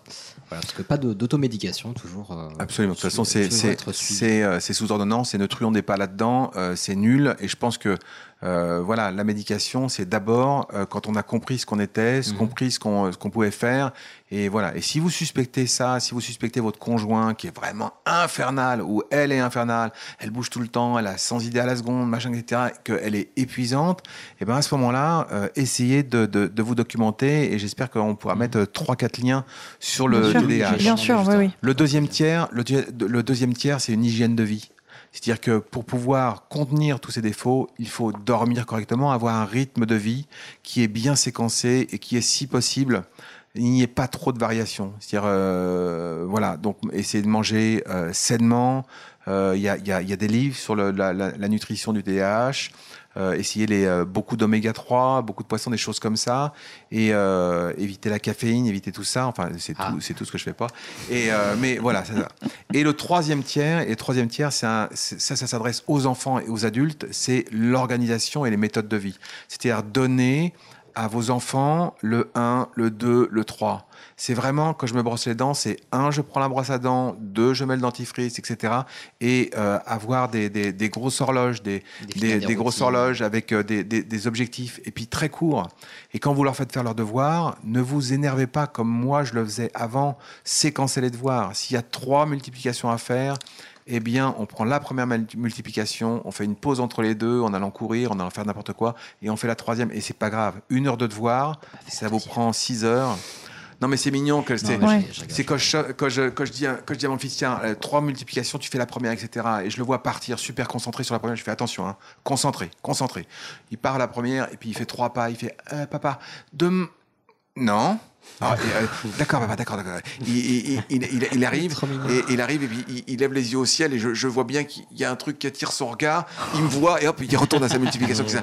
Donc c'est drôle, c'est- mignon. etc. Mais Enfin, c'est pour mignon parce eux, que t'es euh, là pour l'accompagner ouais. et pour l'aider. Mais pour très aussi, je, je voudrais, et, euh, et ça y est, je, je vais juste finir, je veux pas régler mes comptes, mais mon fils était dans une école en, en- en CP, et euh, il, était, il, y avait, il y avait une maîtresse qui avait beaucoup de pédagogie et qui, euh, qui, qui lui imposait des règles sociales pour contenir euh, sa petite particularité, donc euh, l'hyperactivité, le fait qu'il comprenait des fois plus vite que tout le monde parce qu'il a, il est HP aussi, etc. Donc elle elle l'avait mis collé contre le tableau, euh, et, euh, collé contre le tableau, toute, toute la classe était dans son dos, quand, quand même. Et la maîtresse avait un concept très bien de, de la position de la maîtresse par rapport aux élèves, c'est qu'elle était dans le dos de tous les élèves.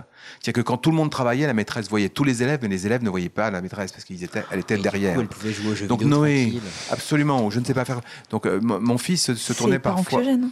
Mon fils se Mm. tournait parfois, effectivement, il était, il était puni et euh, forcément il bougeait. Aujourd'hui, on lui a mis des élastiques entre sa chaise, un coussin qui bouge, on lui a mis un paravent des fois quand il doit rester concentré. Mais là, il se faisait punir, il vivait très très mal. Et je me souviens, après avoir assuré pendant plusieurs rendez-vous à la maîtresse notre soutien total à, à l'école, à ses méthodes, etc.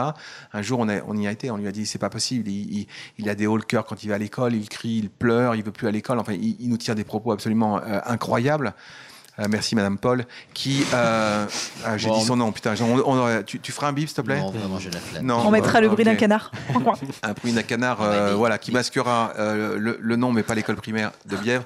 Et, euh, et voilà. Voilà, non mais on va et, peut-être et devoir quand et quand et quand euh, et quand j'ai eu voilà et quand j'ai eu euh, et quand je- on explique tout ça, on explique cette cette souffrance de l'enfant, alors que nous on savait pas du tout le TDAH, ça, ça parlait pas du tout, et qu'on a eu comme réponse, mais vous savez, dans l'apprentissage, il faut de la souffrance. Quoi Ah, l'enfer. Voilà, Ah, c'est la réponse, c'est la réponse qu'on a eue et que la réunion a commencé d'ailleurs quand elle est arrivée. Je me souviens très bien, elle avait jeté son écharpe et elle avait dit mais cette classe, c'est à vous de dégoûter de l'enseignement. On enchaîne là-dessus et euh, voilà. Et euh, le TDAH, c'est un truc vachement positif. En tout cas, moi, j'échangerai, j'échangerai pas le mien contre deux barils de un autre truc, même euh, super bien. Euh, donc c'est une force aussi sur plein de gens. Il faut savoir la cultiver. Si vous parlez russe, parlez russe à tout le monde, allez que en Russie. Et ben si vous avez été un TDAH, exploitez tous vos tous vos potentiels et, Et positif, en et voilà, c'est bien. Et n'envoyez pas vos enfants à Bièvre. C'était sérieusement ça ta conclusion. Ouais, bah du coup, je vais peut-être biper au moins le nom. Mais non, en tout cas, merci beaucoup pour ce sujet trop trop cool. Ouais. Et on va Ouais, bien évidemment pu te en demander. des heures. Ouais, bien évidemment te demander plein de liens parce que euh, je pense que ça va être super intéressant de, euh, bah, de pouvoir fournir ça aux, pardon, aux gens. Ouais, il y a- Ah, surtout qu'il y a plein de choses. euh, vous tapez euh, professeur Nader Pérou euh, TDAH, ça c'est un truc euh, génial, c'est génial. Il y a une chaîne sur le TDAH et sur toutes les maladies qui sont, enfin toutes les maladies, tous les troubles. Et j'ai du mal à dire troubles parce que en fait, euh, au- au- au- en Amérique du Nord, là où ce trouble est, est traité depuis très longtemps et où on le connaît bien depuis très Mhm. longtemps, en fait, ce sont même des profils qu'on recherche parfois dans du management de transition, pour dans la Ouais, création de produits, pour du développement, etc ils prennent des gens comme ça avec une énergie incroyable pour pouvoir euh, faire ça alors que d'autres euh, pourraient moins, moins bien le faire. Une chaîne YouTube incroyable, euh, le Food Normandie, psychiatre qui parle que du TDAH chez les enfants, chez les, chez les adultes. Et puis, euh, et puis voilà, et tombez pas euh, chez des gens qui vont vous prendre du pognon parce que quand il y a des troubles qui sont euh, qui sont euh, peu gérés et qui euh, il y, a- il y a beaucoup de gens euh, parce que 8% de la population des enfants entre 4 et 8 c'est énorme Mm. euh, 4 des adultes c'est énorme aussi donc ne tombez pas dans des gens qui vous vendent des méthodes qui coûtent euh, Ah ouais, av- la peau des tout, couilles et euh, euh, si vous nous écoutez depuis la France, avant tout, allez voir un médecin généraliste avant de. je donne vraiment les conseils à la con, mais un médecin généraliste avant d'aller voir tout spécialiste. Comme ça, ça vous évitera de vous tromper. Et Absolument. ensuite, trouver le praticien ou la praticienne qui vous convienne, qui vous convient, bref. Euh, mais, euh, mais surtout, voilà, passez d'abord par euh, quelqu'un qui va vous orienter, parce que ça évite effectivement de tomber dans des pièges qui ont l'air miraculeux, etc. Mais D'abord, si vous suspectez ça, documentez-vous. Vraiment, si ça apporte souvent, etc. De, voilà, on confirme. Ensuite, c'est obligatoirement un rendez-vous pour pouvoir être diagnostiqué d'une manière définitive, enfin être sûr. C'est un rendez-vous avec des tests qui sont des tests qui durent un peu longtemps, notamment. Vous avez qu'à taper TM, euh, D- DM5, euh, DSM5, vous allez, vous allez trouver des informations. Ce sont des tests. Et ensuite, ces tests, ils sont confirmés par un examen clinique, un professionnel, un psychiatre notamment, euh, un psychiatre qui va, et c'est à la suite de tout ça que on pourra envisager un traitement, voir ce qu'il y a. Et ne vous soyez, ne vous croyez pas tous TDAH, ça n'existe pas non, euh, non plus, c'est c'est pas la réalité. Mais par contre, si vous suspectez, il faut vous occuper de vous, prenez soin de vous. C'est mieux, ça, on termine ça? Prenez soin de vous. Ah, Voilà, très beau, très très beau, merci.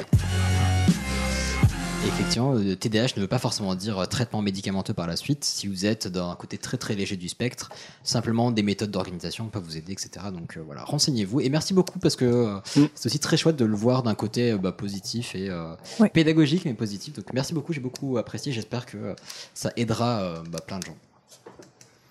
Merci. Et on va finir maintenant avec un sujet léger. Ouf, Léger. j'aurais pas utilisé ce mot. Aérien. Tu sais ce que c'est le capitalisme? C'est enculer les gens. Je dois vous avouer la vérité. J'ai des chocs quand Les chocottes? Les chocottes. Attendez, attendez, c'est lesquels les Chinois qui étaient alliés aux nazis? Les Japonais? Les Japonais, c'est ça. Autant pour moi. Très très beau jingle. Good morning, mes chers passagers. It's your favorite captain speaking again. Ça, quel plaisir de vous retrouver à bord de ce Boeing 727 de la Japan Airlines en direction de Fukuoka. I am désolé about last time une seconde d'avant. The Concorde a crash in Garge les Xavier du pont des UBS, mais do not panic. Inshallah, we will have no problem, mis à part a few turbulence. Our flight will dure about le temps de la chronique. La température dehors est beaucoup trop froid, mais on s'en fout because on est inside the aeroplane. Please keep your mask on the bush and on the way, sinon ça marche pas too much. Et on the part of Pardon Maman Airways, I vous souhaite un bon vol. Bisous.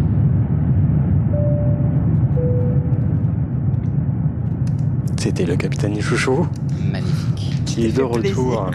C'est bien, j'ai pas trop trop chier à nettoyer le son derrière ça, ça va être parfait. Donc, nous sommes. euh, on vient de quitter euh, Tokyo. Mhm.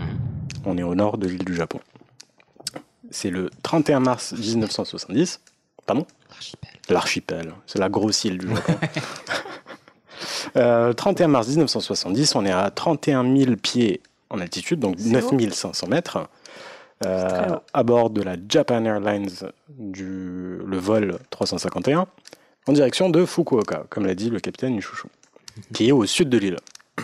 Archipel. de la, de, de la grosse île. Euh, aux commandes de l'avion, c'est bien évidemment pas le capitaine Chouchou, vous vous en doutez, c'est Ishida. C'est Ishida Shinji. Oh, c'est pas loin, c'est pas Ouais, mal. ouais. Euh, il a 47 ans. Je pense que pas de l'appeler Ishishi. Pardon, désolé, je suis déconcentré. Euh, il a 47 ans, c'est un ancien officier de l'air qui a servi dans l'armée impériale. Euh, il, a aidé, il est aidé par euh, Teishi Ezaki, le copilote, et Toshio Aira, le mécanicien de bord. Il y a 122 passagers, des touristes, des hommes d'affaires, des étudiants, des médecins en route vers une conférence et les 7 membres de l'équipage. Tout ce qu'il faut pour le, le début d'un film catastrophe. C'est Il y a ça. peut-être une petite femme enceinte dans le. Mais il y a aussi des gens plus ou moins connus. Alors oui et non, parce que si ces gens n'étaient pas là dans l'avion, ça aurait mal commencé aussi. C'est vrai. Mais il y a aussi donc des gens qui sont plus ou moins connus, euh, dont Moriaki Wakabayashi, euh, qui est un bassiste euh, du groupe Adaka Norarizu. Ouais, donc plus ou moins. Ouais, enfin, leur nom international, c'est un nom français avec un mot inventé, les rallies dénudés. C'était un étudiant en sociaux. Ouais, non, c'est franchement super space Ouais, ce mec-là. Euh, donc il a fait des études euh, en sociaux et en français. Euh, et donc c'est un groupe universitaire, euh, son groupe euh, groupe universitaire qui, C'est de la musique. voilà, et puis qui, qui a fini par avoir un gros succès. Euh, à bord, il y avait aussi deux Américains, Herbert Brill, qui n'a rien à voir avec Manon Brill, oui, euh, qui est le co-directeur de Pepsi Co, et un Oh. prêtre romain qui s'appelle Daniel McDonald. Rien à voir avec. euh. À 7h35, 15 minutes après le décollage de l'avion, on est au-dessus du mont Fuji. Ding dong. Au centre de l'archipel. Le Ce qui est signal. totalement différent de Luçon. Oui. Oui. Euh, un peu loin. le signal lumineux de la ceinture s'éteint. Un japonais se lève de son siège pour prendre la parole. Il s'agit de Takamara Tamiya. Il a 27 ans, récemment diplômé de l'université de Doshida. Les mains en l'air. Ceci est un détournement d'avion. Waouh Non J'aimerais tellement pas que ça m'arrive. Ah, En plus, tu prends l'avion demain, c'est ça? Ouais, bah super. Non, mais en direction d'un pays calme, hein, a priori, Oui, euh, tout à fait calme. C'est ça, Camille? Donc les passagers, euh, ils n'étaient pas si paniqués que ça finalement quand ils pensent, parce que Je bah ne pas courir en dehors de l'appareil, quoi. non, bah sur- surtout c'est jamais arrivé. T'as pas le petit pic à glace pour Ah, briser le Non mais honnêtement, regarde, euh, t'as vu Squid Game? Ouais. Euh, No vous, euh, vous, vous non, mais c'est Je que- c'est le premier épisode. On m'a tout euh, raconté, tu peux y aller. Non mais euh, Je compte pas le regarder. qu'on enregistre. il y a, Non, moi je compte pas le regarder non plus. donc, euh, non mais en gros il y a le tout premier jeu qu'ils font, c'est un 2-3 soleil, donc Oui. tout le Ah monde oui, il est chaud patate et dès qu'ils apprennent qu'il y en a un qui, qui va mourir, bah ils sont beaucoup moins chaud patate Ouais, et ouais. La, la panique arrive. C'est vrai. Et là euh, surtout, bah, on est avant le 11 septembre 2001, donc euh, un mec, euh, enfin c'est, il y a pas de panique. Oui. Est-ce qu'ils sont inquiets? Oui, mais il y a pas de panique. Oh le con. Mais bon, la panique, elle finit par arriver au moment où Takamaro euh, sort un sabre de samouraï Mais non. C'était une Ah ouais, ouais, c'est vrai que Ouais. la sécurité, c'est pas la même. Ouais. Mais il n'y avait pas de bagage X, quoi. C'est-à-dire, Non, euh, non, non, non. C'était vraiment une autre époque. Et puis, euh, surtout, il n'était pas seul. Euh, Huit autres étudiants se joignent à lui. Avec huit sabres Euh, bah, ils avaient un peu de tout. Ils avaient des bombes, des flingues. euh, voilà, c'est. Des coupes-ongles. Euh, il- le plus jeune d'entre eux, donc euh, Yoshuhiro Shibata, euh, il était encore au lycée, il n'avait que 16 ans. Et ils étaient tous armés, ils avaient tous des sabres, des flingues ou même des bombes artisanales. Donc, les étudiants, ils attachent tous les mecs. euh, C'était en quelle année ça? 1970. Et en 1970, euh, si euh, il y avait une bande de mecs qui arrivaient avec des sabres et des fusils, ils les laissaient monter dans l'avion sans crainte? Bah, je crois que- je crois qu'à l'époque, on fumait encore dans l'avion, donc. Oui, mais enfin, entre la dangerosité de la cigarette et d'un sabre ou de flingue. De ce que j'ai cru comprendre, il, les avait, bah, il les avait cachés dans des, des tubes, mais personne n'a eu l'idée de rentrer dans, enfin, de, de fouiller ça. C'est violon. C'est comme si tu prenais un bus. C'est vrai qu'il faut, faut que ça, bien que ça arrive une première fois avant que les gens se doutent que, ok, ça peut frauder. euh, Tu peux comprendre. C'est vrai. Donc les étudiants attachent tous tous les mecs, euh, dont le mec de Pepsi, euh, le prêtre, mais pas le bassiste. Le bassiste faisait partie du groupe Oh. des étudiants. Qui faisait partie de deux groupes, ouais. Et là, il y a donc il y a quatre gars qui se dirigent vers le cockpit, ils essaient de défoncer la porte. Euh, les pilotes contactent directement la tour de contrôle, mais les portes finissent par lâcher. Il faut abattre l'avion. donc les pirates de l'air prennent le contrôle de l'avion. Mais qu'est-ce qu'ils veulent faire? Des loopings? Non. Écrire maman, je t'aime dans le ciel. Le plan, en fait, il est tout simple, c'est détourner l'avion pour aller en Corée du Nord. Mais non. Eh oui, c'est pas pour des Oh. vacances. Enfin, tu me diras, c'est des... pas vraiment une destination de vacances. Bon, c'est- chacun, chacun ses plaisirs là où il les veut. années hein. 70. euh, Mais c'était vraiment pour choquer le monde, pour rentrer en contact avec les révolutionnaires et avoir une vraie formation militaire. Alors qu'en vrai, ils auraient attendu quelques années, ils auraient reçu un appel pour les informer qu'ils disposent d'une formation intégralement prise en charge par leur droit CPF, mais ils n'y ont pas vraiment pensé. Avec- euh, tout ça, c'était vraiment que pour être formé militairement et pouvoir lancer une guerre révolutionnaire une fois revenu au Japon. Mais là, lancer la guerre révolutionnaire. euh, Dans le Japon et J'y arrive. Donc les étudiants faisaient partie du groupe euh, d'un groupe qu'on appelait l'armée rouge japonaise. On est pour situer un peu juste après, enfin en pleine guerre du Vietnam.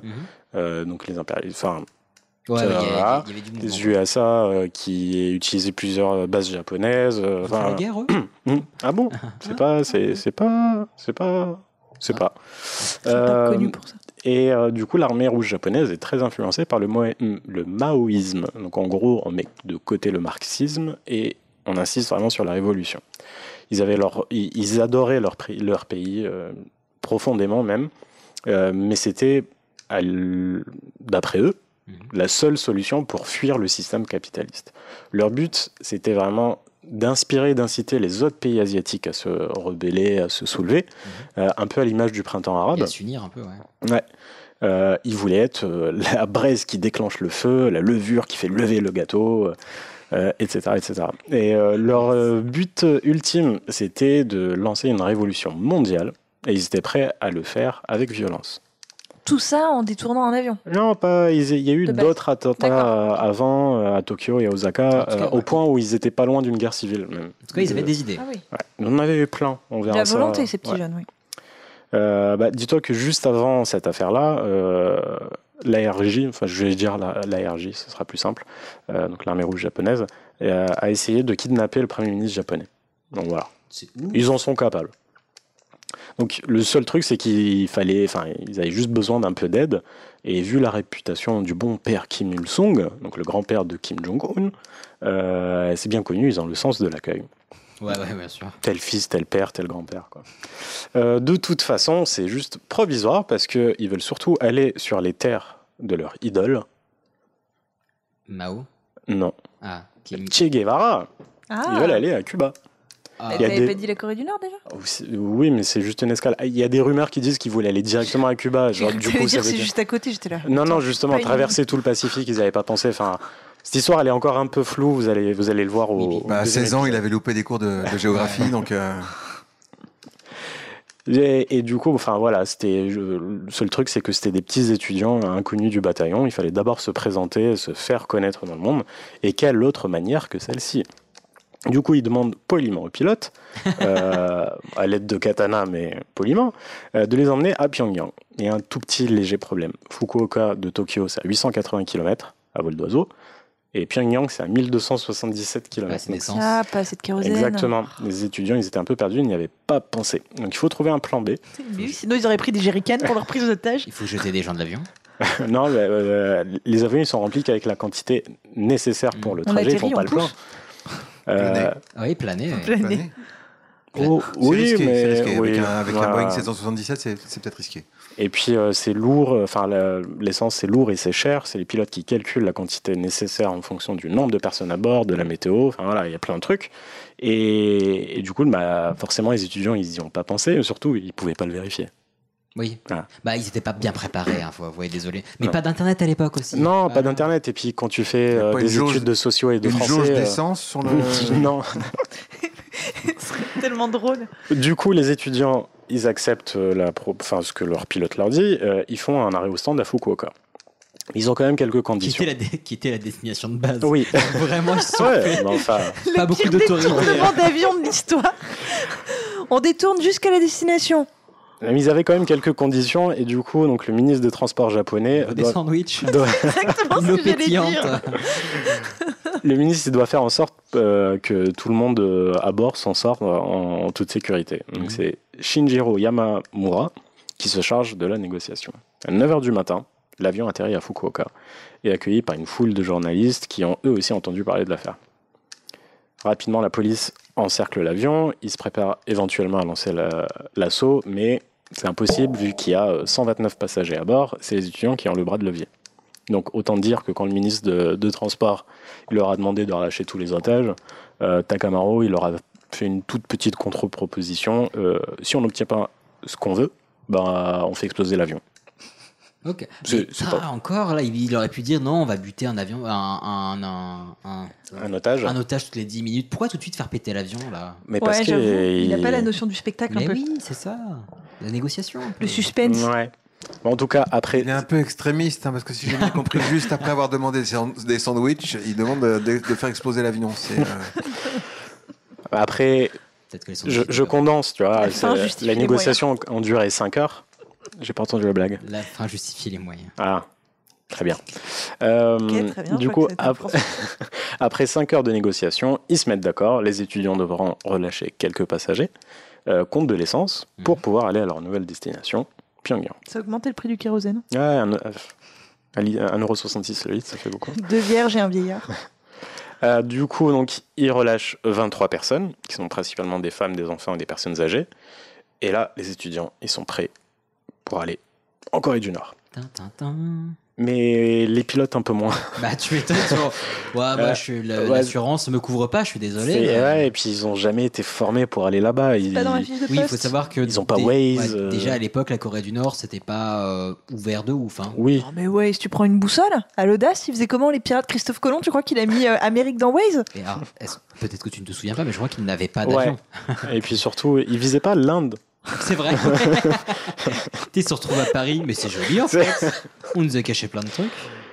Euh, donc, les employés de, de l'aéroport de Fukuoka donnent des coordonnées aux pilotes euh, et avec quelques instructions en mode euh, gardez votre gauche au cinquième nuage, tournez à droite. L'avion redécolle donc vers le nord-ouest, direction Pyongyang. Les pilotes essayent tant bien que mal de s'orienter en s'aidant de leur cours de géo. Et en tout cas, bah, ils le savent. Dès qu'ils vont traverser la frontière coréenne dématérialisée. Ça va être chaud patate, frère. Ouais. Et, euh, et le truc, c'est qu'ils savent même pas comment rentrer en contact avec les tours de contrôle, vu qu'il y a zéro accord diplomatique entre le Japon et la tu, Corée du Nord. tu connais pas la fréquence, machin. Ah, y a rien. Je pense qu'ils vont rentrer en contact avec des chasseurs sur les côtés en mode. euh, Bah, ils ont essayé quand même. Euh, ils ont essayé, ça a pas marché. Et, Ils sont tombés sur Koé, sur énergie. mais t'imagines le pilote, ça peut être pris comme une déclaration de guerre. bah ouais. Ça peut créer un incident diplomatique majeur. Euh, aucun avion n'a le droit de, de- de traverser la, la frontière euh, coréenne. Euh, C'est un peu le. Mais ça, vous le pensez but. que c'est encore le cas aujourd'hui? Oui, oui, oui, c'est toujours la- en anglais. Enfin, ça Mais ça s'appelle fait- mais ça- DMZ. Mais ça fait une petite sommation quand même ou ça, ça tire? Euh, non, euh, enfin à l'époque, aujourd'hui je sais pas, mais en tout cas à l'époque ils pouvaient tirer. euh, Enfin c'est vraiment, t'as T'as Ah le oui. droit d'être là. Ça fait pas avec un porte-voix, un mec qui va sur la montagne et qui dit bonjour, Oui, pour le vrai, il y a on vous il y a voit, poussez-vous. La Corée du Nord, c'est quand même pas très très grand. Faut vraiment pas avoir de bol pour passer au-dessus de la Corée du Nord dans un avion qui est plus équipé de. Tu vois Oui, oui. Ouais, mais non, il n'y a, il y a pas. Oui, c'est vrai. C'est un peu comme les chasseurs en France qui faut- tirent sur tout ce qui bouge. Faut euh, vraiment voilà, pas avoir de bol non plus pour monter dans un avion où il y a quelqu'un qui veut détourner l'avion pour aller en Corée du Nord. Oui, c'est euh, C'est vrai. Bref, du coup, ils ont essayé, mais voilà, ça n'a pas fonctionné. Ils, pré- ils préviennent quand même les ravisseurs que bah, ça risque de faire boum. hein. Hein. mais ils s'en battent les couilles, euh, la révolution n'attend pas. Une bonne heure après la- le décollage, d'après leur estimation, ils rentreraient dans la zone coréenne dématérialisée. Ils entendent à la radio, en anglais avec un accent coréen bien prononcé, Yo. This is Pyongyang, this is Pyongyang, respawn, respawn. Les pilotes, ils tentent d'expliquer la situation à tour de contrôle. Oui, bonjour. euh, Captain Comment vous dire Ouais. euh, C'est euh, le vol 351, il nous arrivait un truc de ouf, vous n'allez pas trop nous croire, on était tranquillement en train de voler euh, de Tokyo vers Fukuoka, on n'a même pas eu le temps de servir les jus de tomate que là, bam, t'as des étudiants qui débarquent, qui veulent nous emmener à Cuba. Voilà. Truc de dingue. Et du coup, on du arrive coup, à on est chez Pyongyang. Du coup, à tour de contrôle, ils étaient en mode, oh, chelou votre, his- votre histoire là, euh, mais bon, allez, euh, posez-vous à l'aéroport de Mirim et puis euh, on va discuter. Toujours pas rassurant. À 15h19, le vol de la Japan Airlines numéro, 903 euh, numéro 351 atterrit à l'est de Pyongyang. Ils sont accueillis par l'APC, l'armée populaire coréenne, la police, drapeau nord-coréen, des enfants qui chantent. Euh, corbeilles de fruits. ouais. Euh, sur les, les haut-parleurs, on entend euh, Vous êtes sur le sol de la République populaire démocratique de Corée dirigée par Kim Il-sung. Vous qui voulez combattre le système impérialiste japonais, bienvenue. La suite au prochain épisode. Suspense. Suspense, merci suspense. Oh là là là là. Et franchement, écoutez, parce que un retournement de situation incroyable. Moi, je- ça, ça me chaufferait trop qu'en fait, il soit pas au Corée du Nord. Il le- T'imagines. Ils sont- Benvenuti a Roma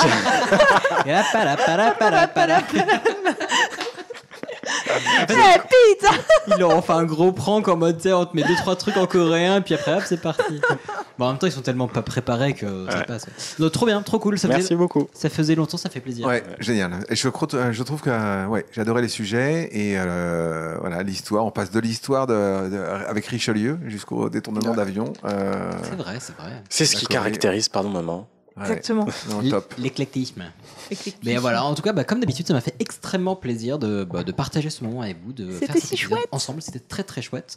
Et puis, bah, dans Tout tous les cas, euh, bah voilà, comme on disait, on vous aime, on vous adore, on vous remercie pour votre soutien et pour tout ce que vous nous envoyez. Et puis, euh, bah, on se retrouve dans deux semaines pour un nouvel épisode. C'est un détecteur de prenez soin, conneries. prenez soin les uns et les unes des autres. Et, Et puis, maintenant à la prochaine. Bisous. Quand coyote Dis donc conneries. Salut, Je lui salut. dis d'aller se faire enculer.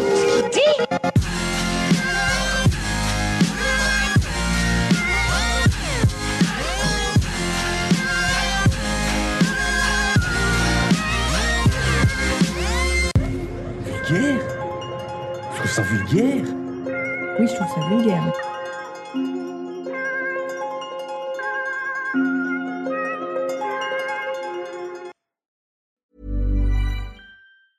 Hi, I'm Daniel, founder of Pretty Litter. Did you know cats tend to hide symptoms of sickness and pain? I learned this the hard way after losing my cat, Gingy. So I created Pretty Litter, a health monitoring litter that helps detect early signs of illness by changing colors, saving you money and potentially your cat's life. Pretty Litter is veterinarian developed, and it's the easiest way to keep tabs on your fur baby's health right at home. Go to prettylitter.com and use code ACAST for 20% off your first order and a free cat toy. Terms and conditions apply. See site for details.